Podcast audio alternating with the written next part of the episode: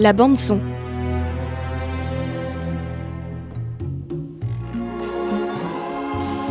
Salut Bienvenue à l'écoute de la bande son, votre rendez-vous du lundi 20h sur JetFM 91.2 à Nantes et sur jetfm.fr. La bande son que vous retrouvez bien sûr en podcast sur toutes les plateformes. À l'affiche aujourd'hui, je suis très heureux de recevoir pour euh, ce retour euh, et ce retour de la bande son interview, Denis Zorniotti. Bonsoir Denis. Oui, bonsoir, merci de, de cette invitation. Alors c'est déjà le cinquième volume. Oui, j'ai mon rond de serviette à l'entrée en fait. Hein, voilà, donc je ça. commence à être un peu habitué, mais je suis toujours euh, très heureux d'être là et parler euh, cinéma et livre avec toi. Eh ben, tant mieux, tant mieux, tant mieux. C'est déjà donc le cinquième volume d'une histoire du cinéma français. C'est pourquoi nous sommes réunis ce soir. Un volume consacré cette fois-ci aux années 70. Oui, exactement. Euh, donc c'est le cinquième. euh, Il y en a encore deux à suivre. Les années 70, euh, bon, on va en parler. euh. Donc c'est assez particulier pour moi puisque je suis né en 68, donc c'est un peu les, les années de mon enfance. Oui. Et ça m'a permis de, re- de me replonger pleinement dans ces années-là et de les voir avec un, un regard d'adulte cette fois-ci. Et de, de m'apercevoir que vraiment j'aimais cette période énormément. Ok. Et Eh je ben, écoute, ça tombe bien, c'est un point commun. C'est exactement ça. Puis bon, tant qu'à faire, autant pour en parler, autant apprécier la, la décennie. Exactement. Euh, un volume qui est riche, encore une fois, hein, très volumineux. euh, avec, euh, bon, je le rappelle, hein, chaque, euh, chaque chapitre consacré à une année, avec euh, au démarrage également le rappel des faits, alors pas simplement sur le cinéma, mais ce qui s'est un peu passé en France et dans le monde pour démarrer. Et euh, on peut y voir du coup, ou pas, des fois, l'impact que ça peut avoir sur, euh, sur certains films. Bah, L'idée est là, en tout cas, oui, de donner un contexte, euh, y compris parfois international, et qui va rejaillir, qui va impacter, comme, comme, comme tu as dit, euh, les films qui vont se faire les, les années suivantes. hein. Oui, oui, c'est c'est- ce rappel-là est, est utile aussi pour comprendre les films. Exactement. Et puis, bah, euh, citons quand même que le livre a été coécrit avec Ulysse Ledo. Exactement, euh, qui, qui est là depuis le début et qui prend une qui a pris une place plus importante à partir des années 60. Le livre est sur une idée de, de Philippe Palin, qui est donc décédé en Mm. 2020, avec qui euh, j'avais coécrit les trois premiers volumes, et bon, là, qui est toujours, en tout cas, présent dans le livre. En tout cas, c'est c'est lui qui avait eu l'idée, donc il est noté comme tel, ce qui est tout à fait normal. Très bien. Euh, le livre démarre, celui-ci, euh, non pas par une préface euh, comme on a pu en voir précédemment avec certains, certains personnages illustres, comme la dernière fois celui des années 60 avec Thierry Frémaux notamment. Oui, Mais là, c'est une, on ne perd pas au change parce que c'est une introduction très intéressante où tu parles, Denis, puisque c'est toi qui en es l'auteur, des films du milieu. Alors, euh, qu'est-ce que qu'est-ce que sont que les films du milieu? Alors, ça n'a rien à voir avec euh, la terre du milieu non, qu'on a dans le Seigneur pas des non Anneaux. plus à voir avec la mafia, je, je rassure tout le monde. hein. Voilà, il n'y a pas d'un côté les bons films et de l'autre côté euh, les mauvais.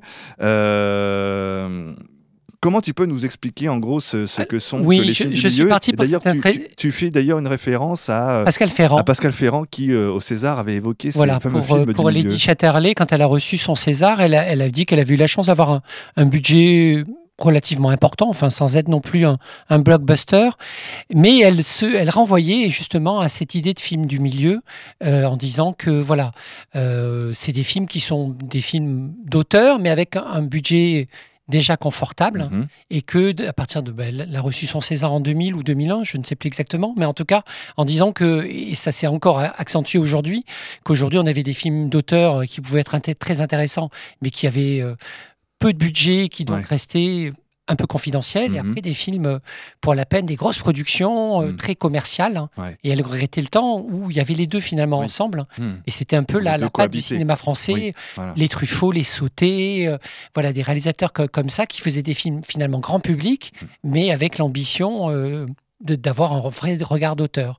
Et les années 60, 70 aussi, c'est vraiment, je trouve, l'apogée de, de- de ce concept-là, avec des films de, de Truffaut, voilà, de Sauté, Mhm. mais il y en a plein d'autres, hein, Mhm. des Lelouch, euh, des, euh, des Piala, qui, qui, qui en même temps euh, ramènent du monde en salle. hein. Ouais, ouais. C'est des films qui peuvent être, à- pour, pour certains, à plus de 1 million, 2 millions de, de spectateurs. Mm. Et aujourd'hui, on rêverait d'avoir des, des- des- une audience pareille Oui, pour des oui. films Ah, aussi, auto- aussi d'auteurs d'une certaine ça. manière. Aujourd'hui, on se félicite, on, on se, on, on explose de joie quand on voit Anatomie d'une chute qui dépasse le million d'entrées, alors que finalement, à l'époque, euh, Bah, c'était très commun. C'était courant. C'était très courant et Mm. parfois même des films qui pouvaient paraître difficiles, Mm. Qui trouvaient leur public. Donc les gens, bon, il y avait la société a changé. hein. Oui, oui, oui. Et maintenant, il y a plus de, de la société de divertissement s'est étendue. C'est ça. Il y a Netflix, il y a les DVD, mais il y a aussi plein de choses à, à faire en dehors du, du cinéma. Mm. Donc la, la, la, société a changé. voilà. Mais en même temps, il y avait ces productions-là de Mm. films de qualité avec un peu d'argent. Heureusement, il y en a encore aujourd'hui. hein. Mais- Mais est-ce que justement, c'est pas, c'est pas un peu ça qui a fait aussi évoluer les choses, le, le- le changement de braquet du cinéma, du financement du cinéma français, avec notamment l'arrivée de Canal+ en 84 et du coup d'autres moyens de production. Oui, puis après, le, le public a changé. euh, c'est la fin aussi du Star System, les, années 70. Mm. Avant, euh, dans- jusque-là, même au début des années 80, il suffisait d'avoir un film avec euh, Jean-Paul Belmondo Oui, ou faisait. J'en parle au début avec euh, Delon ou Funès. D'office, c'était un succès. C'était bankable comme on Voilà, dit à partir des années 80, ça ne Ouais. va plus marcher comme ça. Mm. Il va y avoir notamment des films de. certains vont trop tirer sur la corde, comme, Mm. comme Jean-Paul Belmondo. Voilà, quand il fait Ouais, le marginal, après le solitaire, ça marche plus en fait. Ouais, c'est ouais. pour ça qu'il va d'ailleurs se réinventer et faire itinéraire d'un enfant gâté. On a tous Mm. gagné au change. Mais dans ces années 70, il y a toujours ça en fait. Il y a toujours cette fidélité du public qui va voir un film. Il y a Pierre Richard, ils y vont. Il y a voilà plein d'acteurs comme ça, Annie Girardot. Les gens y vont et il y a cette fidélité-là. Et après, le public va être euh, finalement en même temps plus difficile, plus volatile Mhm. et, et les succès vont être beaucoup moins assurés. La production va aussi avoir moins de, rec- de recettes d'une certaine manière, dans tous les sens du terme. Mm. Et donc, euh, donc, ça va changer un peu la donne. Les années 70, on est encore là. hein. Oui, Avec oui, beaucoup, de, oui, oui. beaucoup de succès. Le livre démarre avec une riche année, l'année 1970. hein, euh, elle est assez volumineuse en nombre de, de- de films de production. Euh, et le livre évoque plusieurs films majeurs de cette année, dont euh, L'aveu de Costa Gavras, Le boucher de Claude Chabrol et Le cercle rouge de Jean-Pierre Melville. On évoque aussi euh, Dernier domicile connu euh, de José Giovanni, avec, on fait référence dans le livre à cette sublime musique Ah bah oui, de évidemment. François Droubet, ou encore également La route de Salina de Georges Lautner, avec là aussi une superbe musique de Christophe. Et puis on parle donc du coup musique de film aussi dans, dans ce livre. Bah, de temps en temps, oui, quand, quand la musique s'y prête, et ça peut être bah, effectivement sur euh, La folie des grandeurs, c'est Michel Polnareff. Oui. Euh, Hmm. euh, là, en ce moment, bon, parce que je suis déjà dans les années 80, j'ai travaillé sur. euh, je, je vais écrire, là, je suis en train d'écrire un portrait de Téchiné dans Barocco, la musique de Philippe Sard. Oui, oui, qui est très inspirée par Mhm. le cinéma américain, Mhm. par Alfred Hitchcock. Elle est majeure et elle emporte le film. Voilà, il y a évidemment la, la musique de film peut être. alors, il y a pas dans les années 60, il y avait vraiment un éclairage sur des compositeurs comme François Droubet, justement, oui, oui. Michel Magne. Là, là, c'est Ouais, pas le cas, Ouais. mais ça revient de temps en temps. euh, voilà, quand quand, quand c'est nécessaire, ça, ça peut vraiment. euh, bah, le principe même d'une musique, hein, ça peut ça. vraiment euh, Exactement. Changer les, les choses et, et faire que le film est encore plus, plus fort. hein. Euh, et puis, il y a, euh, il- je trouve que dans cette décennie va apparaître ce qu'on a appelé euh, les, les- films politiques, et notamment euh, Costa Gavras est un cinéaste majeur dans, ce genre-là, notamment avec L'Aveu. hein, Il avait déjà fait précédemment euh, Z. Là, on est sur. donc, Z, c'était les colonels qui prenaient le pouvoir en C'était une Grèce. dictature de droite. C'est ça. Et là, on est sur une, dictature de gauche. D'ailleurs, il a eu beaucoup de problèmes. on lui a le-. Exactement. Mais lui, donc, euh, lui, il s'attaquait à toutes les dictatures et, et ça, ça fait. Il va y avoir après la euh, état de état de siège qui va être euh, Mm. sur sur l'Amérique du Sud et l'implication, on va dire, des, des Américains dans les dictatures. Voilà, il va repartir un peu à droite, on va dire. Ouais. C'est une période, oui, euh, où il y a ce cinéma politique qui naît aussi de l'après 68. Oui. En France, qui naît Ouais. aussi parce qu'il y a eu des, euh, des, des affaires marquantes, comme l'affaire Ben Barka en 1965. Mhm, Il y a l'affaire Markovic aussi, qui est extrêmement importante. mhm. Et, euh, et, euh, et on pense que, que Pompidou et, et sa femme sont impliqués, ce qui, ce qui sont des rumeurs basées sur rien, mais ça va impacter. Ouais, ouais. Et au-delà même Costa Gavras, voilà, il va y avoir pas mal de films euh, avec Je- Jean-Pierre Mocky, Boissé, Oui, qui vont Boissé, commencer ouais. à essayer d'énoncer des scandales politico-judiciaires. Euh, ça, ça fait feu de tout bois. Il y a, il y a Ouais, ouais. un, un dossier qui s'appelle Tous pourris. C'est une période où vraiment, à cause de, de ces, de, de ces affaires et, et d'autres aussi, aussi des affaires américaines. Watergate, ce genre de choses, qui font que d'un coup, les, les Français deviennent extrêmement euh, Méfiant. méfiants. Mm. On, est encore dans cette ère-là, hein, ça c'est encore exagéré. Mmh. Mais là, vraiment, il y a une forte tendance de, ces films-là. Mmh. Ça va aussi sur des choses financières, euh, des crises, euh, il y a l'argent des autres. Voilà, y a, mmh. on, est sur, sur plein de volets qui montrent qu'il y a une défiance énorme vis-à-vis des élites et des, des, gouvernants. Et ça, vraiment, ça se cristallise dans ces années 70. On parlait d'Yves Boisset, donc lui, on lui doit notamment RAS, un RAS. film euh, quand même percutant sur euh, la guerre d'Algérie. Oui, oui, un des premiers. on est quand même un pays, contrairement aux États-Unis, qui regarde pas trop dans le rétroviseur. On n'est pas bien à, pas à l'aise quand même euh, pour faire des films sur. Il y avait, il y a eu dans les années 60 des petites choses, hein, mais bon, généralement censurées. Oui, voilà. il y a le cas du petit soldat de, mm. Godard qui est connu, mm. qui sort qu'en 63 parce mm. qu'on parlait déjà de torture du, FLN, mais aussi de l'armée française. Il y a le cas de l'insoumis d'Alain Cavalier qui est retiré, qui lui montre vraiment la guerre et, qui parle aussi à nouveau euh, de l'OAS, ce genre de choses. Même les scientifiques de la gloire de Kubrick avaient connu quelques oui, difficultés. Avec, euh, avec, oui, ça a été interdit en France jusqu'au début des années 80.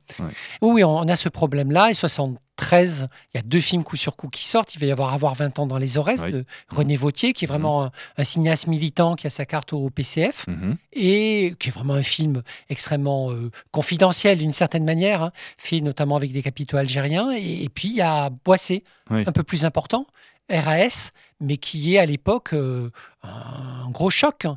car d'un coup on montre, on montre les tortures, les tortures, l'espèce d'inanité mm. de, de, l'armée française mm. et, avec des choses que voilà les événements d'Algérie, hein, c'est encore la, formule.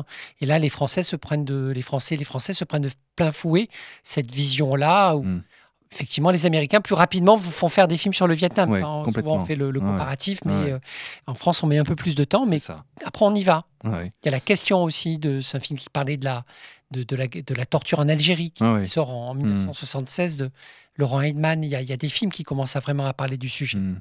Ça a disparu, ça. Euh, c'était une question que j'avais posée notamment à Cédric Kahn, qui, euh, qu'on avait rencontré à Nantes pour euh, le procès Goldman. ce genre de film politique avec des cinéastes comme ça, assez engagés. Bon, Costa Gavras, on l'a revu quelques, il y a quelques années encore, avec notamment Amen. Oui, puis il, fait, il, a, il a fait des films sur la, sur la, situation financière, sur la Grèce.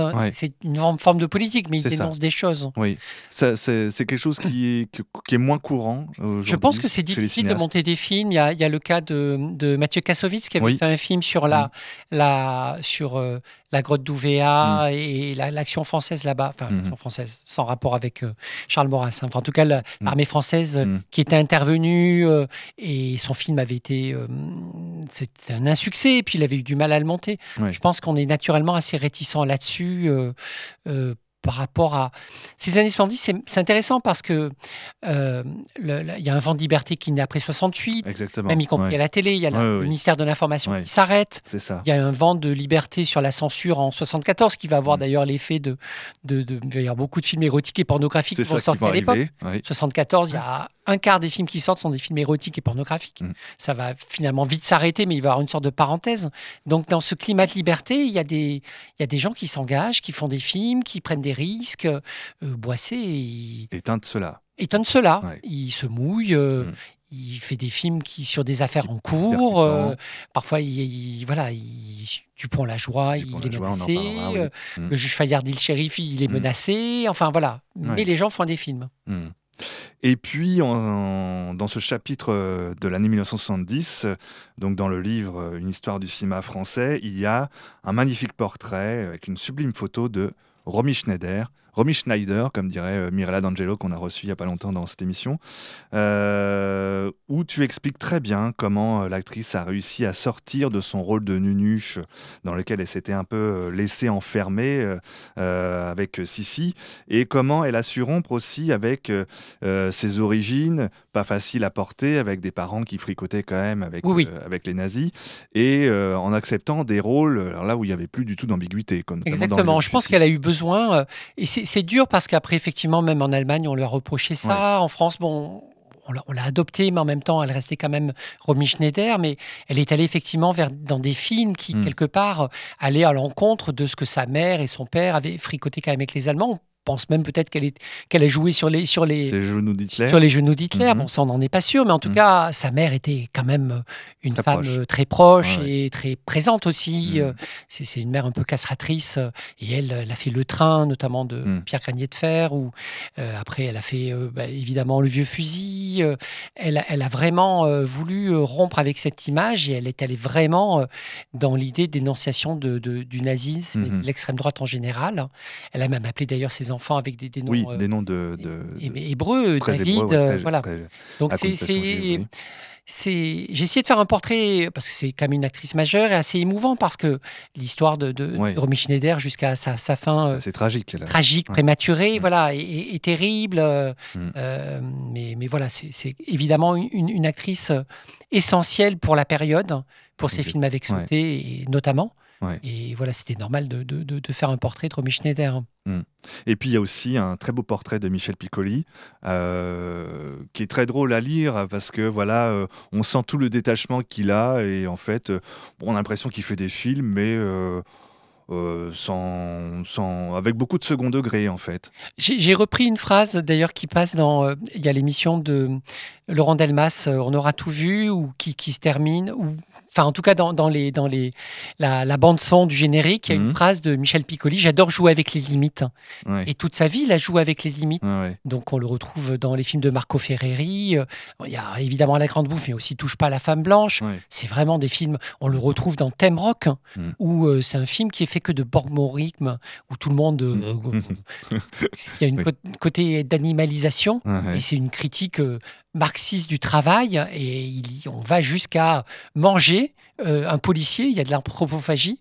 c'est vraiment aussi une période euh, militante aussi de ce côté-là. On, va très Ouais, très loin dans le scandale. hein. Ouais. Et Michel Piccoli n'est jamais en reste Mm. pour être euh, dans des films comme ça, scandaleux, avec une palette de jeux énorme. hein. Enfin, Mm. c'est un acteur, c'est un des acteurs de la décennie et même au-delà, comme Jean-Louis. Trintignant Ouais, aussi, qui, complètement. qui, qui, Mm. qui- qui est un acteur aussi. euh, Ouais. Qui a aussi ça- droit à un très beau portrait dans le Ouais, et livre. qui, qui est un acteur difficile à cerner, C'est ça. euh, ça. qui, peut jouer des vrais crapules. Euh, Enfin, c'est c'est- c'est Mm. des acteurs très riches et qui trouvent dans cette, dans cette période-là vraiment des, des rôles parfaits pour leur- leur- la complexité de leur jeu. Et puis après, il y a les caractères. Trintignant était quelqu'un de visiblement beaucoup plus torturé, assez, euh, on dirait misanthrope un peu. Un euh, petit peu. euh.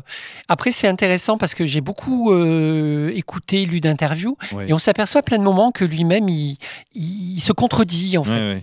Et euh, alors, c'est l'acteur qui reste un acteur et qui parfois joue avec l'in- l'in- l'interviewé, mais c'est Mm. lui, je pense aussi, qui, qui par des moments parfois doute de lui-même Mm. et se dit voilà, je suis pas un bon acteur. euh, ou voilà. Après, dans ces années-là, il a quand même une, une vexation. J'en parle un petit peu, mais il réalise deux films, notamment Une journée bien remplie, qui est un très très bon film Et, et qui n'ont pas de succès, qui n'ont pas du tout de succès. Et, euh, et même Le Maître Nageur, c'est un Mm. film un peu surréaliste, Ouais, assez original. Mm. hein, Et qui n'ont absolument aucun succès. Et lui, il avait vraiment des velléités de, de réalisation dès les années 50. Mhm. Et là, ça va être tué dans l'œuf. hein. Et je pense qu'il va en garder quand même une, Une certaine amertume. une certaine amertume. Ouais, ouais. Et puis le, le chapitre de cette année 70 se termine avec euh, bon, ce qui a été une légende, mais là c'est vraiment euh, très bien expliqué avec des faits très concrets. Cette dualité Belmondo-Dolon, et euh, où d'ailleurs il y aura même un procès à propos Oui, de- sur Borsalino, sur, sur une Borsalino. histoire d'ego Voilà, de- où le, le- le nom de Delon était affiché avant celui de Belmondo. Et puis, en même temps, voilà, ce qui est bien expliqué aussi, c'est comment les deux vont prendre un peu des chemins très di- différents. L'un va aller vers euh, les films d'action, d'aventure, un peu coup de poing, donc c'est Bebel. Et puis Delon, lui, va un peu aller euh, un peu dans tous les genres. Oui, et oui. puis, euh, Après, dans, dans- dans l'histoire de la décennie, il y a un choc pour, euh, pour euh, Jean-Paul Belmondo, c'est Stavisky. Oui. Stavisky, le film Ouais. est préparé- présenté à Cannes, c'est un film d'Alain René, euh, grand cinéaste, Mm. et le film est mal accueilli. Et surtout, la, la prestation de Belmondo est mal accueillie. Et je pense à- moi, avec mon idée, euh, de manière un peu malhonnête, parce qu'on on lui reproche d'être trop sympathique. Et lui, s'en est défendu en disant, mais Stavisky, donc, qui est un, un escroc des années 30, Ouais. qui d'ailleurs finit mal, hein, il Mm. finit euh, avec quelques, quelques balles dans le corps, euh, suicide, assassinat, on sait pas trop. Ça va plonger le pays dans une grande crise et ça va même ouvrir la voie peut-être à un coup d'État. Enfin, vraiment, ça, ça met en péril la Troisième République. Donc lui explique que cet escroc-là, il a joué de manière sympathique. ouais. Parce que pour être un escroc, bah, il faut quand même séduire les gens, donc il faut être sympathique. Et c'est ce qui lui a été reproché. Et lui s'en est défendu, mais il en a gardé, pareil, une rancœur énorme, qui lui a dit, voilà, je, prends des risques, je vais avec Alain René, je sors un peu de, mon, de, ma bulle... de, zone de, confort. De ma bulle de confort, sachant qu'il avait fait d'autres films, hein, L'héritier de Philippe Labrouche, qui est un film intéressant, Docteur Popol de Chabrol, où c'est un film assez une farce comme ça, où il n'est pas forcément... Il est à la fois sympathique et c'est une ordure, mais à partir de là, il fait quand même le choix de se dire, bon, je prends plus ces risques-là, il va y avoir un peu la bébelle mania pendant toutes ces années, qui, qui, voilà, que moi je regrette d'une certaine manière, car euh, même s'il est très bien dans l'incorrigible, enfin, mm. ça reste Belmondo. Euh, voilà, il, a une. Il va devenir un peu la caricature de la caricature de lui-même, avec des films qui sortent tout le temps au mois d'octobre parce que c'est la bonne période, sachant que c'est un acteur euh, exceptionnel. Hein. Il a prouvé. Mm. à maintes reprises dans la décennie précédente. Né de la nouvelle vague, quand même. Né de la nouvelle vague, mais mm. tout en étant formidable dans L'Homme de Rio. Enfin, c'est un acteur exceptionnel. Voilà. Et Delon, c'est vrai. il fait Monsieur Klein. C'est ça. Euh, il, va retourner avec les Italiens. C'est ça. Euh, il fait euh, attention, les enfants regardent. Ou mmh. il, finalement, c'est un peu un drôle de film, hein, un thriller avec des enfants et, mmh. et il finit mal. Enfin, il écorne un peu son image. Et ce qu'on ne pourrait pas imaginer, enfin de prime abord, on ne l'imaginerait pas de Delon, et finalement il écorne un peu son image, et il fait quelques, quelques films assez ambitieux dans la période. Mm-hmm. Il est, euh, il est généreux aussi euh, dans cette période-là. J'en parle pas trop, j'en parle plus dans les années 80, mais euh, il, a, il a fait Les, les Saintes de glace, c'est un film de Georges Lautner, mhm. et c'est vraiment lui qui s'est effacé pour mettre en avant Claude Brasseur. Claude Brasseur lui doit beaucoup, mhm. et, à ce moment-là, Delon a eu cette générosité de se dire ah bah tiens, Claude Brasseur, c'est un très bon acteur, et, mon rôle, il, a fait en sorte que son rôle soit moins important pour Claude Brasseur de faire valoir vis-à-vis de Brasseur. Hmm. Alors, euh, on a parlé donc des films euh, politiques, mais il y a aussi des, dans cette époque euh, post-68 ce vent de liberté, de, liberté sexuelle, et notamment un film. je suis pas sûr qu'on arrive à trouver des financements aujourd'hui pour un film comme celui-là, avec Le souffle au cœur de Louis Malle. Oui, oui. Alors, gros scandale également. C'est un film qui traite de l'inceste. Euh, c'est un film qui a, une partie d'ailleurs, pas sur la partie incestueuse, vraiment, mmh. stricto sensu, mais sur l'enfance de, Louis Malle, ses mmh. rapports avec sa mère qui étaient très présentes, mmh. sur son amour du jazz, même si le film est un peu décalé à quelques années par rapport. On est au milieu des années 50 dans, l'histoire du film. Le film date de 71. Mais après, oui, c'est un film qui met à mal les institutions et jusqu'à jusqu'à une scène d'inceste qui, mhm. qui, n'est pas montrée mais qui est évidente puisque le matin on retrouve la mère qui est Léa Massari et le fils et voilà et en disant on oublie tout. Et dans le film on oublie tout et on en rigole. Mm. et ça en 71 c'était un scandale. Aujourd'hui ça le serait encore plus car il n'y a pas du tout euh, l'idée de après de culpabilité. Mm. il y a un côté euh, voilà c'est un on assume. on, voilà ça s'est passé on la vie ne s'arrête pas là, et mm. puis c'est comme ça. C'est une péripétie dans notre vie, et, c'était un, c'est un film très important, euh, Le Souffle au cœur. Louis Malle, de toute façon, est un cinéaste majeur euh, depuis le début, euh, et on va dire même Ascenseur pour l'échafaud, bah jusqu'à jusqu'au dernier film du réalisateur. Et oui, Le Souffle au cœur en fait partie évidemment. Mm. On parle aussi du meilleur film de Philippe Labro, euh, c'est moins notre avis en commun aussi, euh, Denis. Euh, Sans mobile apparent. avec la musique d'Ennio Morricone, oui. film avec Jean-Louis Trintignant, Stéphane Audran et Jean-Pierre Mariel. Jean-Pierre Mariel. Alors, on ne dit pas quel est le rôle de Jean-Pierre Mariel. Non, non, on ne le dit pas, mais c'est rigolo de voir Sans mobile apparent et juste à, juste auparavant qui venait de tourner. Il sortait euh, ah oui, à de peine quatre de mouches de, de, de Dario Argento. Il a encore un rôle totalement atypique. Ah ben, un rôle de détective comme ça qui, finit mal avec une, une seringue hypodermique. euh, oui, un, détective homosexuel assez farfelu. Et là, on est dans un film. Euh, moi, j'aime beaucoup ce film. Hein parce qu'il y a une ambiance. Euh, à la base, c'est un, roman de Ed McBain, je crois. Et euh, ça se passe à Nice. C'est ça. Il y a un côté, euh, je trouve, un peu de giallo à la française. exactement. Mmh. Avec, plein de mystères. plein de mystères, plein de gens qui meurent, une enquête. Un, flic qui est Jean-Louis Trintignant, qui est un champion de la gâchette, mais qui est un, mec extrêmement particulier aussi, pas très sympathique. Euh, et donc il y a cette ambiance, euh, ce mystère. euh, Avec et une voilà. course-poursuite autour du port de Nice. Exactement, où il court et tout. Et je, je- je- je pense qu'il a dû être bien fatigué à la fin de, de cette scène-là.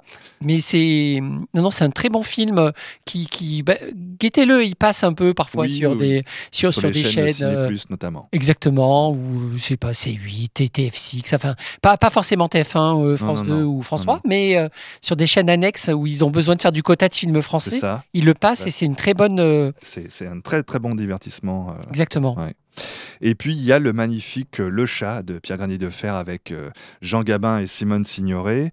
Euh, et là, je me dis, ce film, c'est un peu la, la, cette, cette, cette décennie des années 70, c'est un peu le revoir à ce, parce que ça va être aussi la décennie où Jean Gabin va nous quitter. Carrément, en 76, Et oui, oui, tout on, à fait. on- dit un peu au revoir à toute cette vague. Ah bah, Il y, a- il y a de- une, il y a, il y a un changement. euh, y a, on avait parlé on- rapidement, on a dit il y avait le cercle rouge. Bon, Oui. Melville va mourir en, Ouais. en 73, juste après un flic. Euh, Jean Gabin, Mm. évidemment. euh, Mm. euh, c'est un peu la fin de toute cette période-là. ça. Et il y, a un nou- il y a vraiment un renouveau. Euh, Et vont arriver de nouveaux acteurs. de et nouveaux actrices. acteurs. 74 est une, une année charnière. Mm. Euh, c'est là où vraiment, d'un coup, euh, explose. Euh, bah, T- Téchiné, c'est le 75, mais bon, il est déjà là. Le, il y a le premier Alain Corneau qui est assez bizarre, qui s'appelle France Société Anonyme. Mm. Il y a Tavernier. Il y a le véritablement le premier film de Doyon qui a fait L'An 01, Mm. une BD de, de, de- de GB de Charlie Hebdo, mais euh, avec les doigts dans la tête, c'est c'est vraiment son, son, vraiment son premier film emblématique. Il y a Les Valseuses, alors. Exactement. Euh, Oublié. Blier avait déjà fait deux films, Ouais. là, c'est vraiment le film qu'il fait découvrir. Mhm. Et dans ce sillage-là, ben, il y a évidemment euh, Depardieu, Devers, Miu Miu, mais il y a aussi Isabelle Adjani qui tourne dans La Gifle, hein, qui avait fait quelques petits films, mais Mhm. là, qui explose. Il va y avoir Marlène Jobert. Marlène Jobert, bon, qui était déjà un peu là, mais voilà, il y a, il y a Isabelle Huppert aussi, Oui. qui, qui va vraiment commencer à, à tourner, à C'est- jouer. ouais, euh, ouais. et donc, c'est vraiment. euh, Il y, a, il y a un changement d'époque hein, Mm. et qui se ressent euh, vraiment au milieu de ces années 70. euh, euh, voilà, un nouveau monde qui arrive. Et, et la fin de l'ancien, évidemment, la, la fin de Gabin, c'est pas rien non plus. Il y a encore Signoret qui va avoir des, des rôles jusqu'à jusqu'à sa mort, euh, Oui. mais qui, qui Qui est va dans- se tourner aussi vers la télévision. vers la télévision et qui va jouer un autre type de rôle aussi. Justement, ben, Mm. on a parlé, vous tu, tu l'as dit, le chat, voilà, des, rôles plutôt de, de vieilles Mm. dames, euh, C'est ça. euh, des, ou des rôles où elle est parfaite, hein, la veuve Ouais, il y a plein de films comme ça, où- mais c'est un peu la fin aussi de, de, de- de- de- D'une époque. d'une époque, carrément. Il y a un long portrait également consacré à Claude Sauté, avec euh, son style qui lui était propre. Et puis, alors, euh, on en reparle encore hein, dans le livre, la musique de Philippe Sard. Euh, là aussi, un, un cinéaste euh, emblématique. euh, Mon, voilà, ma- mon texte de quatrième de couverture parle de sauter, parce qu'effectivement, on peut imaginer tout de suite le cinéma des années 70, sauter, Mm. les cafés, les gens qui fument. ouais. C'est vrai que quand on voit les films de sauter, même Ah oui. toute la période, les gens fument beaucoup. Mm. Et maintenant, pour les jeunes générations, ça peut paraître complètement, euh, Complètement fou. complètement fou, mais ça existait. Ouais, on ouais. fumait dans les voitures, on n'avait pas de ceinture ça, de sécurité. voilà, qui a survécu aux années 70 peut survivre à beaucoup de choses. Et dans le cas de sauter, oui, ces films de groupe. Il s'est trouvé en fait, il- puisqu'il avait fait deux films dans les années 60 qui, qui, qui étaient d'ailleurs euh, intéressants. hein. Mm.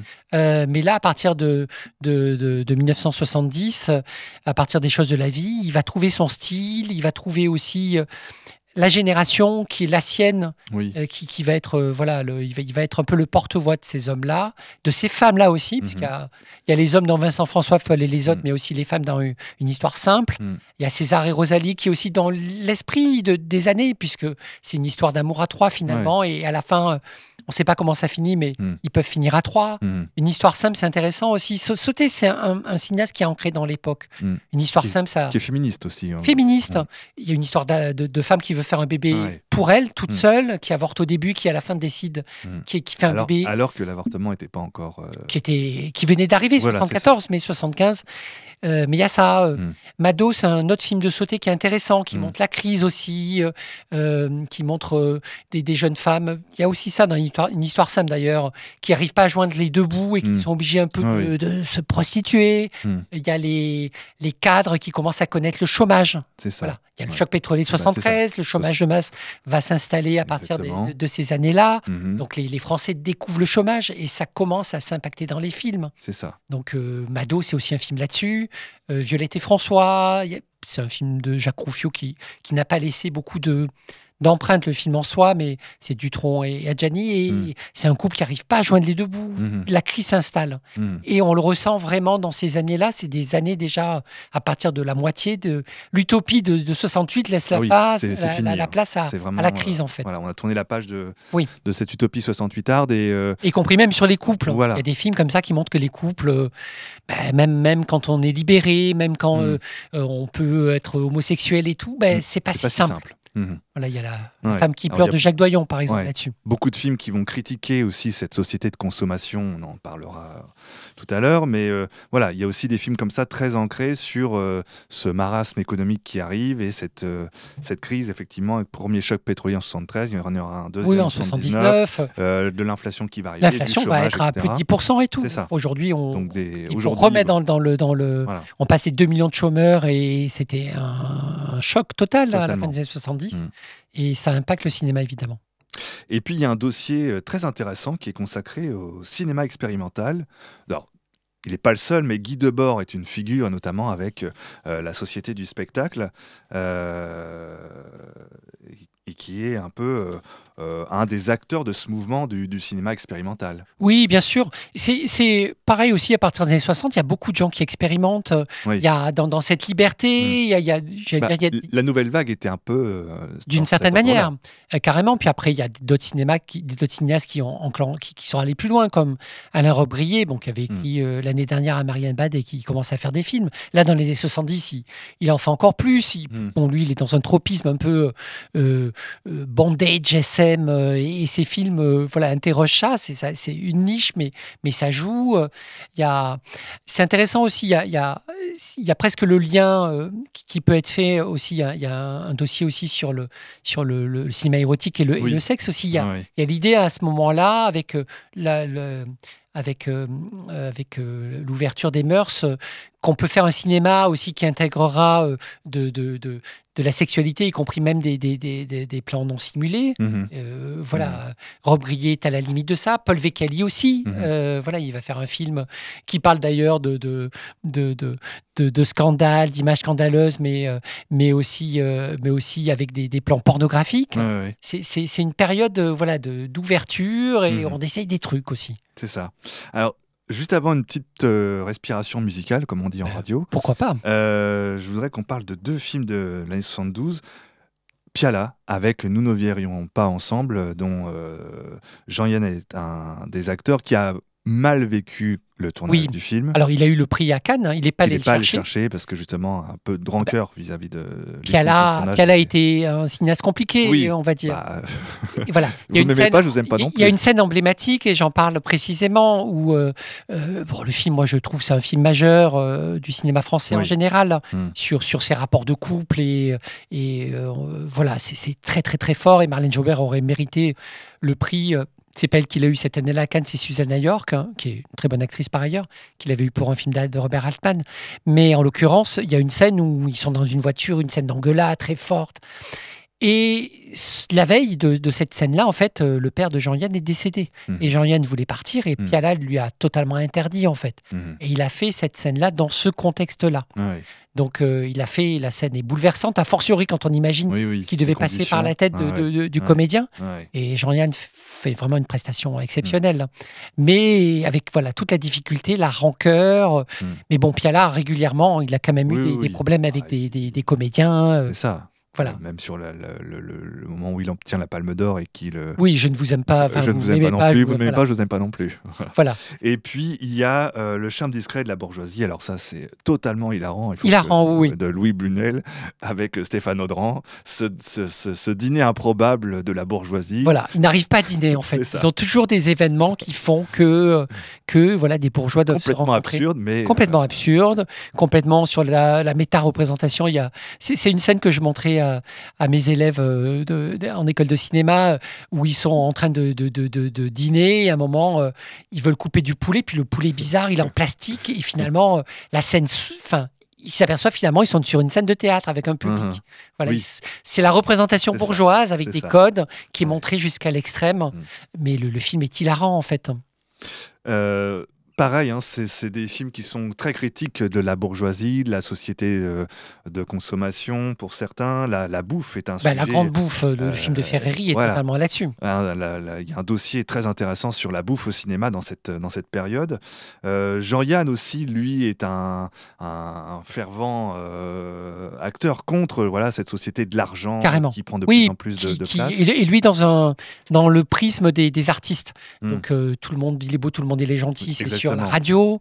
Euh, euh, show business, c'est sur le musical. Hmm. Et chaque fois, comment, d'une certaine manière, euh, les, financiers, les gens qui ne sont pas des hmm. artistes, essayent d'influer et de de, de, de, briser, on va dire, le, geste créatif. Et après, c'est intéressant parce qu'il fait vraiment des films comme Moi, il y en a vouloir des sous. Hmm. Quelque part, c'est, on pourrait le passer en, école de, commerce.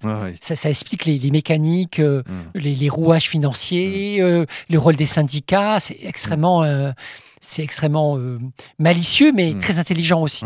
mais lui, effectivement, aussi joue dans cette, dans cette catégorie-là de, de, critique de la société. Hmm. Ce qui va abandonner après dans les années 80, je trouve, à, hmm. moi, je le regrette. Mais dans ces années 70, euh, euh, il y a une vision un peu anarchiste des choses qui, qui, est, qui est très intéressante. Exactement. Pareil, ça aussi, c'est un genre qu'on a un peu, qui a disparu, un peu comme le film politique, ces films militants, entre guillemets, contre la bourgeoisie, la société, etc. C'est une période encore, euh, là on n'est plus tellement, enfin on peut essayer, euh, faire certaines, le, certains le, croient et peut-être ils ont raison, je ne suis pas là-dessus, mais euh, c'est une société de classe très très forte. Euh, voilà, le Parti communiste est encore important.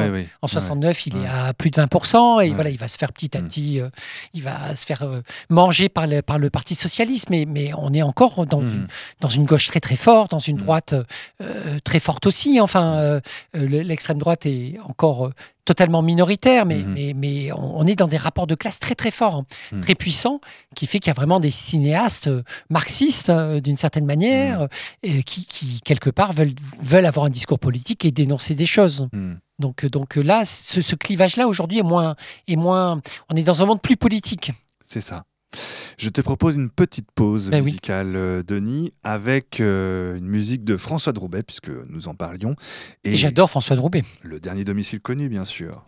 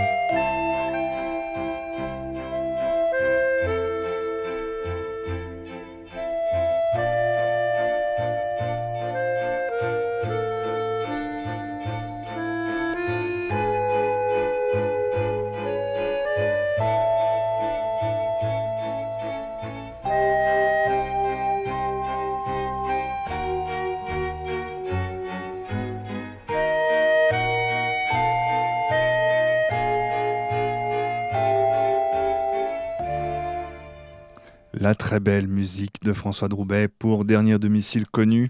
Un petit mot quand même sur ce film, Denis? Oui, voilà, un film de 1970 de José Giovanni avec euh, Lino Ventura et Marlène Jobert. Mhm. Euh, on en parlait hors antenne, mais c'est bien de le dire que dans ben, Marlène Jobert joue le rôle d'une femme flic. Eh et, c'est une première en fait en. Mhm. France euh, grâce à ce film. Marlène Jobert qui d'ailleurs reprendra le, le, le, revolver et l'emploi le, de policière à la fin de la décennie dans la, la guerre des polices de, de Robin Davis. Mais c'est une première et ça montre aussi, voilà, c'est une décennie qui devient plus féministe avec les, les mouvements 1975 c'est l'année internationale de la femme. Hmm. Et, par, Marlène Jobert, notamment, comme actrice, Annie Girardot également, participe à, faire entrer dans les mœurs voilà, l'idée d'une femme euh, plus active, euh, hmm. plus maître de son destin. Euh, et voilà, Dernier domicile connu, c'est un bon petit film policier, je trouve. Exactement. Mm. Et puis la musique est, est sublime. Sublime. Donc, euh, pourquoi s'en priver? Il y a également dans le livre un très beau portrait qui euh, réhabilite en quelque sorte Claude Lelouch et euh, qui le sort un peu de la caricature dans laquelle on a voulu l'enfermer, notamment ces dernières années, depuis des films un peu nanars comme Il y a des jours et des nuits avec des jours et des lunes. des nuits, ça c'est l'autre nanar de BHL. Oui, oui, alors, celui qui, qui est, qui Qui est est gratiné aussi. 10. oui, qui est oui, gratiné aussi. Le jour et la nuit, c'est ça. Le louche dont on apprend d'ailleurs que Stanley Kubrick, dans le livre, euh, Stanley Kubrick faisait visionner à ses Oui. acteurs la bonne année pour montrer le naturel et la fraîcheur euh, d'un film. Oui, euh, de la bonne année avec Lino Ventura à nouveau Exactement. et Françoise Fabian. Ouais. qui est un film très très bien. Mm. Avec le louche, les acteurs sont souvent très bons. euh, euh, C'est ça. voilà, il est tourné. Il y a Ouais. des, il y a des réalisateurs comme ça qui, Mm. qui font en sorte que les, les comédiens. Lui, il les aime, ces acteurs. il les aime, il les filme, Ouais. il les met dans les conditions d'être surpris. euh, voilà, il y a Ouais. des exemples fameux, Mm. un homme qui me plaît, par exemple, Mm. ou, ou euh, même un homme et une femme. hein, voilà, où on ne sait pas que, Mm. telle personne est sur le quai Mm. euh, quand on tourne et donc la, la- la comédienne est surprise. Après, je trouve que le louche, bon, c'est caricaturé lui-même, mais dans ces années-là, il y a des films extrêmement intéressants.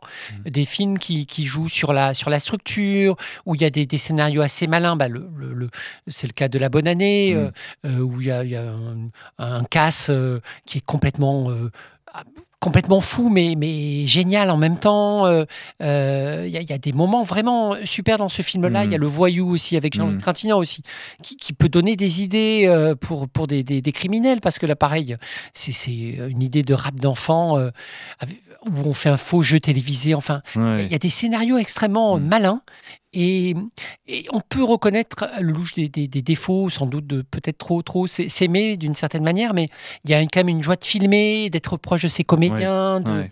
ce, ce plaisir euh, presque enfantin de- Mm. de- d'être avec la caméra qu'on ressent dans, dans, dans, dans pas mal de, de ses films et qui mérite d'être découvert pour ça. Mm. C'est un peu le cinéaste aussi euh, du, du couple. Il adore. Ah, euh, bah, évidemment. Évidemment, il y, a, il y a plein de films où on va, on va autopsier le couple pendant des, pendant il y, a, il y a des films comme ça. Et euh, non, non, il y, a, il y a des choses intéressantes et, et des, des structures. Si c'était à refaire, par exemple, c'est l'histoire d'une femme en prison et, et elle va refaire un peu les étapes de sa vie. Euh, C'est, il y a des choses vraiment bien senties. Mm. Euh, Il y, a, il y a pas mal de. Il en fait beaucoup des films hein, oui, oui, dans, dans oui, la période Très prolifique, oui. très prolifique. Et dans, et dans l'eau, il y en a vraiment certains qui sont bien. Après, moi, voilà, vraiment avec des lelouches plus actuels, j'ai vraiment, vraiment, vraiment du mal. Mm. Euh, mais voilà, il faut pas je- jeter le bébé avec l'eau du bain. Il y a des films à redécouvrir. Exactement. Et puis si on en revient à Jean-Yann, euh, le livre évoque aussi très bien son, ses impressionnants rôles de salaud. C'est quand même entre que la bête meurt, le boucher. Bon, c'est- c'était Ah, assez gratiné. Armageddon aussi. Là, là- là, pour la peine, Delon a été à, a trop fait un film à la Delon alors que le, Mm. le- le film était intéressant et le personnage de, de, de- de méchant de Jean-Yann était intéressant. Que la bête meurt, oui, c'est. alors ça, c'est 69. hein. Ouais, ouais. On a à la limite le boucher aussi, Mm. ça c'est 70, bon, on y est. Euh, oui, oui, très intéressant, euh, euh, notamment le boucher où il, voilà, il y a un côté très primaire. Ouais, une sorte d'ambivalence. D'ambivalence, mais en même temps, euh, il tombe amoureux de quelqu'un Oui. et l'amour pourrait le sauver. euh, Mm, et il devient touchant tout en étant atroce. Euh, que la bête meurt, c'est un, ogre Ah oui. animal, sans conscience. Enfin, il, est, il est vraiment très très bien dans, dans ces rôles-là. C'est un, moi, oui, c'est un acteur que, que j'appréciais euh, beaucoup. Oui. Et voilà, donc là, dans les années 70, c'est c'est une bonne période pour lui. Mhm.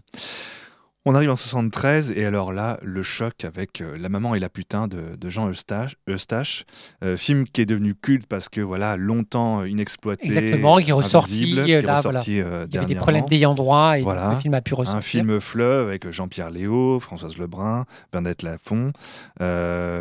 Film aussi tragique par rapport au destin aussi qui entoure bah, Jean- Jean Catherine Eustache, ouais. Garnier. Oui, Et puis euh, qui s'est suicidé le lendemain de la projection du film et euh, de la sortie du film. Et puis même Jean Eustache. oui plus, quelques par, années euh, plus tard. euh, D'ailleurs, je, je parle de Bulogier qui voulait faire un film avec lui. Enfin, elle, elle se sent coupable, la pauvre Bulogier, parce Mm.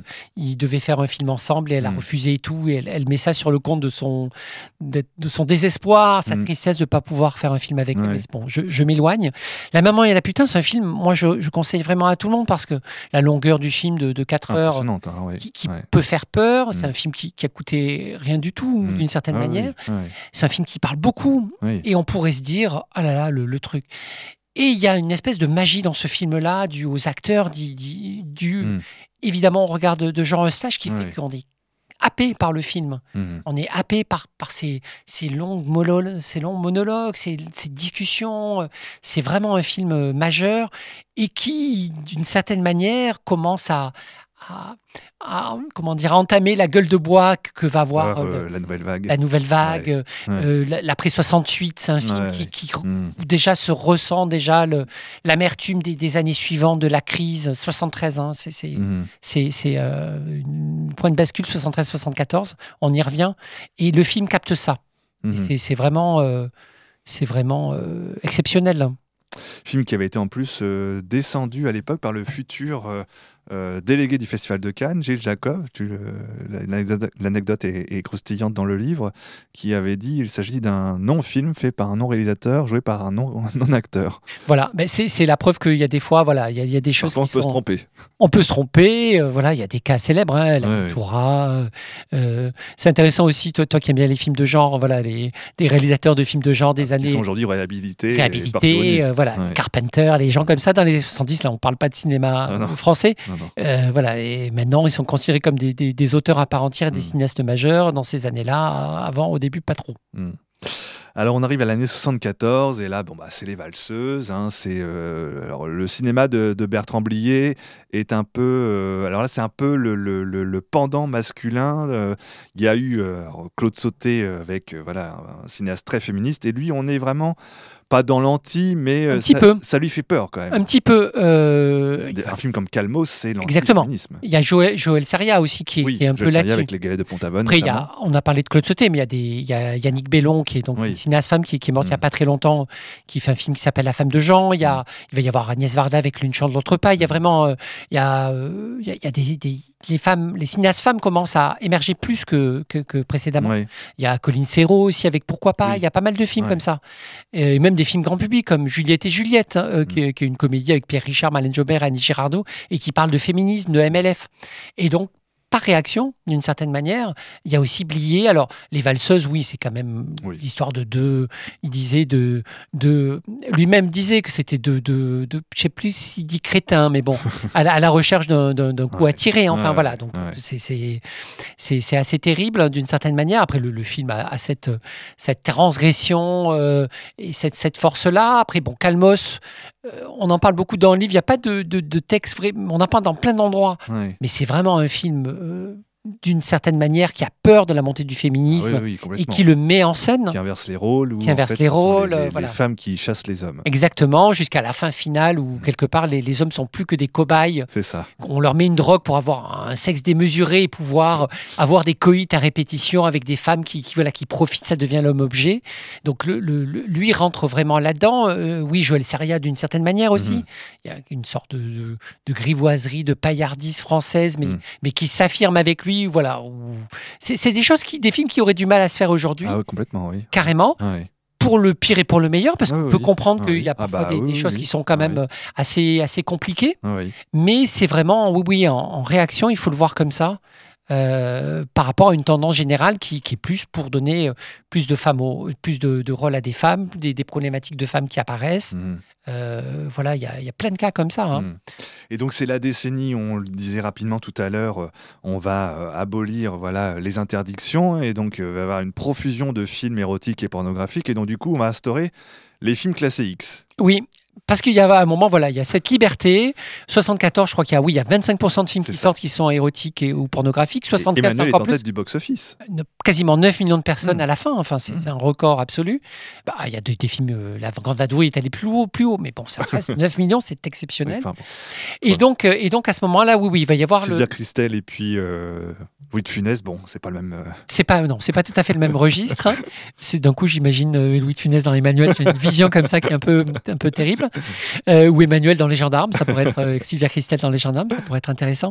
Oui, il y, a ce classement X qui arrive en 76 et qui va, d'une certaine manière, tuer dans l'œuf le, le, cinéma pornographique, à savoir que les films d'un coup ne vont, vont, plus avoir de, de subventions euh, du CNC. Les salles aussi qui diffusent ne vont plus avoir de, de subventions. Mmh, il va y mmh. avoir des interdictions aussi même sur les affiches mmh. de, communiquer. Et effectivement, on va mettre ce genre de film dans une, dans une, on va le ghettoiser d'une certaine manière et ça, ça va s'arrêter là. C'est intéressant parce que avec l'arrivée du VHS, il va y avoir un nouveau regain vers les débuts des années 80, puis même Canal Plus va, va, faire, euh, va en profiter, va en, profiter euh, en diffusant notamment Exhibition, c'est son premier film euh, X mmh. en, 85. Mais là, oui, il y a cette espèce de fenêtre hein, qui, qui, va s'arrêter. mais bon, il y a quand même, même dans des films entre guillemets plus traditionnels, une sexualité qui est plus montrée, une nudité qui est plus montrée, y compris dans des, y compris dans des, des euh, je parle du film Pourquoi pas de Colin Serrault, c'est un mhm. couple à trois, un trouble, avec euh, il y a les deux hommes et la femme, et les deux hommes aussi couchent ensemble à un moment. Il y, a cette idée de, de, liberté, de mélange. Mhm. Dans la femme, j'en parlais tout à l'heure, la femme qui pleure, c'est un couple aussi à trois, euh, mais Doyon montre que même dans avec la la liberté qui arrive et, l'ouverture, euh, ben, n'empêche, l'amour c'est compliqué, les, la, s'aimer sur la durée c'est compliqué, et voilà, ça, ça, ne résout pas les problèmes du couple, ni du trouble. Voilà, il y, a aussi cette idée-là. Mais euh, il y a plus de sexe aussi. Oui. Et 75, euh, ensuite, on arrive voilà, à d'autres d'autres films majeurs, notamment bah, Peur sur la ville de Belmondo, la musique encore d'Ennio Morricone. Là, c'est Henri Verneuil. Et puis, il y a un très beau portrait dans le livre de Charles Denner, euh, l'acteur un peu cantonné au second rôle, mais alors avec un physique et une voix hors norme. moi, bon, c'est peut-être mon acteur préféré euh, français de tous les temps. Donc, Charles Denner, c'était obligatoire. Mmh. Moi, je trouve qu'il est même, voilà, dans, même dans des rôles mineurs, il est toujours... Euh, toujours fascinant. Toujours fascinant. Et il a eu quelques rôles où il était mis en avant, notamment L'homme qui aimait les femmes. Mhm. Il y en a quelques-uns comme ça, pas beaucoup. Et là, bon, voilà, c'est. Alors, c'est des regrets hein, pour moi de, que Charles Denner aurait pu être. Euh, après, il aurait pu être un acteur beaucoup plus important que, que ce qu'il a été. il est mort prématurément en 86, euh, euh, de manière triste, avec un cancer, d'ailleurs. Il n'arrivait plus à parler, alors que sa voix. Sa voix était quand même emblématique. Emblématique. Mm. Hein. Sa présence, voilà. Mm. Après, il avait un physique qui était moins facile, peut-être. Mm-hmm. Un physique un peu avec des yeux perçants, mm côté un peu oiseau. Euh, mm. euh, ce que j'ai essayé de dire dans, le film, dans le livre, dans son portrait, voilà, c'est un perpétuel inquiet aussi. Euh, mm. Il transporte avec lui une, une sorte d'intranquillité et d'inquiétude hein, qui, rejaillit aussi dans, dans, ses films. Mm-hmm. Mais un acteur aussi avec beaucoup d'humanité. je, suis un fan absolu de Charles Denner. Et puis, on a aussi, alors des, sur cette période, on en parlait euh, brièvement tout à l'heure, des films assez percutants, comme euh, par exemple Dupont-la-Joie, voilà, avec cette histoire de, avec Jean Carmé euh, qui va violer et tuer une jeune fille interprétée par Isabelle Huppert dans un camping, et puis qui va cacher le cadavre dans un, à côté en fait où il y a des, ouvriers algériens qui, qui, travaillent pour tenter de les faire accuser du, du meurtre. Et on a aussi un autre film assez percutant là de Serge Leroy, La Traque. La Traque, oui. Euh, avec là aussi des notables bourgeois, euh, euh, tous masculins, qui vont partent à la chasse et puis bon, ils rencontrent une jeune anglaise, ils la violent et ça se passe pas très bien du coup, forcément par le fait. Et elle s'échappe et il va s'organiser une traque parce que et du, coup le titre de, du film est une traque où en fait la proie devient cette femme devient une sorte de gibier pour, Oui, oui. pour eux. Il y, a- il y a un côté survival, euh, Mm. chasse du comte Zaroff, hein, Ouais, avec effectivement Ouais. euh, très français la, la critique de la- Mm. d'une certaine bourgeoisie, bourgeoisie euh, de province. Ouais. euh, ça pourrait être des gens qu'on trouverait chez Chabrol. Sauf que là, voilà, le film va beaucoup plus loin et Mm. ça devient un film de genre avec très glaçant. Mimsy Farmer, très, très, très Ah bonne comédienne. J'adore cette comédienne. Et Dupont-la-Joie, c'est c'est un choc. C'est intéressant parce que moi, quand je l'avais vu, je l'avais vu, j'étais adolescent.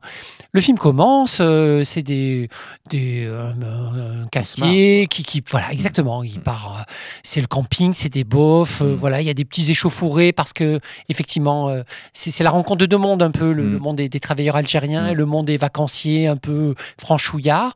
Mais on est plutôt dans la comédie. Il y a Marielle qui, qui fait un présentateur de télévision. pff, c'est haut en couleur. euh, il s'appelle Ta- Tartafione. C'est Enfin, voilà. Et, et d'un coup, il y a cette scène de viol et de meurtre, Ouais, et c'est glaçant en fait. ouais. Et le, le choc est la, hauteur justement de la, de la surprise. Et Mhm. après, le, le- le film va voilà, montrer euh, comment euh, le- le- les actes racistes vont, vont- vont monter, comment Mhm. finalement la société, elle est d'une certaine manière complice, en tout cas elle ferme les yeux. Il y a un Jean Bouise, qui très grand acteur aussi de, de la période, qui interprète un flic qui essaye de, de, de, de dénoncer euh, les, les choses, mais qui quelque part à un moment euh, presque lucide en se disant ça sert à rien, Mm. tant qu'à faire je vais pas bousiller ma carrière. Et le film est vraiment euh, là-dessus. c'est un film aussi rapidement, mais qui a été fait dans un contexte difficile Oui. et un contexte de 1900. Enfin, le film date de 75, mais en 73 il y a eu énormément de ratonnades. Et, et des morts. et des morts, il y a, Ouais. il y a des centaines de blessés. hein. Enfin, Ah ouais, c'est- ah une chose énorme. Mm. Et lui, il a fait dans ce contexte-là, dans le sud de la France, il a tourné dans le Var, les lieux où s'étaient passées ces il a Mhm. fait avec difficulté, et voilà, Mhm. il a tenu bon. Le film est là, euh, Jean Carmé est exceptionnel, Mhm. c'est à voir avec... Ah, euh, c'est à voir, et après, voilà, il faut Oui. être armé d'une certaine manière, oui. car le film est assez dur. Oui, tout à fait. On approche de la fin de cette émission déjà, euh, Denis, c'est toujours aussi passionnant. Euh, donc je renvoie évidemment bah, les auditrices et les auditeurs au livre, hein, une histoire du cinéma français. Voilà, chez Leitmotiv, 70 on n'a à- pas donné le chez. Leitmotiv, voilà, euh, rappelons-le. Donc euh, coécrit donc par Denise Orgnotti, notre invité ce soir, et Ulysse euh, Ledo. Il y aura encore plein de films euh, à, citer, notamment voilà tout un dossier sur le cinéma d'anticipation également qui existe euh, en France, euh, malgré ce qu'on pourrait ce pourrait croire. On passera sur l'année 77 avec des films comme euh, Diabolomante, et puis en 78, on va arriver dans des films là, des comédies qui ont qui vont vraiment ancrer l'histoire du cinéma français, comme La Cage aux folles ou ou Les Bronzés. Et puis il y a des deux, deux magnifiques portraits vraiment, euh, notamment celui très poignant de Patrick Devers euh, à la fin du livre que je vous conseille vraiment de, de découvrir. Et euh, je voudrais terminer quand même par un de mes films préférés de, de Blier, Buffet froid Ah bah oui, oui, avec, comprendre. de, avec Debardieu, totalement là encore absurde et hilarant. Oui, surréaliste. Mm. Et euh, oui, oui, un film extrêmement intéressant, y compris sur le l'urbanisation, Oui. la banlieue. euh. Voilà, c'est un film. Euh, bon, on se laisse embarquer. euh, et puis, il faut, faut un peu lâcher les amarres de la, de la raison, d'une certaine manière. C'est ça. Et euh, voilà, formidable film, Buffet froid. Exactement. Eh bien, merci Denis. Merci, Merci euh, de- Jérôme, de cette d'être venu dans cette euh, émission, dans la bande son interview, pour nous parler d'une histoire du cinéma français, donc sortie chez Leitmotiv, euh, consacrée aux années 70. Voilà, le vieux fusil, j'entends la musique de- du vieux fusil Le de vieux François. fusil, exactement. Toujours François de Roubaix pour nous quitter. Et puis, euh, voilà, bah, précipitez-vous euh, encore une fois sur ce livre. Et si vous cherchez des cadeaux à faire pour Noël, à vous-même ou aux autres, eh bien, il n'y a pas d'hésitation avec ce livre. Oui, allez-y, je vous conseille. À bientôt, Denis. Au revoir et merci à toi.